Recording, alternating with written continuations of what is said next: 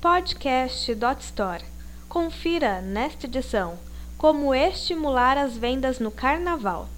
Este artigo é um oferecimento de Coin. O feriado de carnaval está chegando e com ele também as preocupações de varejistas virtuais e lojistas com as baixas nas vendas. No entanto, existem estratégias que podem estimular o fluxo de vendas enquanto o clima festivo toma conta do país. É importante traçar ações para atrair tanto consumidores foliões como aqueles mais caseiros que não gostam da festa. Nesse segundo caso, o lojista pode apostar em livros, boxes de seriados e produtos gourmet, por exemplo. Já para os foliões, produtos como protetores solares, instrumentos musicais, fantasias e adereços, peças íntimas, preservativos, repelentes e camisetas costumam ser buscados nesta época do ano.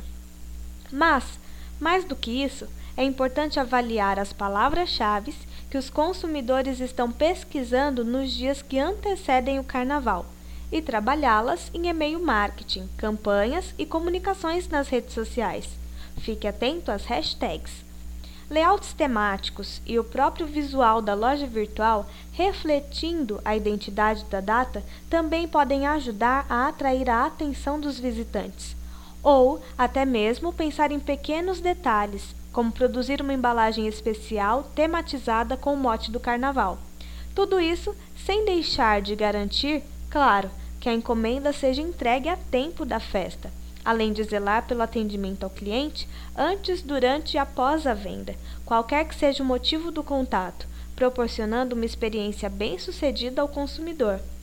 Se o mês de janeiro vem carregado de impostos como IPVA, IPTU e matrículas escolares, além da fatura do cartão de crédito após as festas de fim de ano, fevereiro tradicionalmente apresenta a retomada da economia nacional. Até por isso, apostar em produtos com descontos especiais podem ser iscas eficientes nesta época do ano, em que as famílias estão com orçamentos apertados. Tudo isso para que a loja venda mais e, de certa forma, equilibre o período em que o volume de acessos cai. Este artigo foi um oferecimento de Coin. Para ouvir outras gravações, acesse podcast.dotstore.com.br.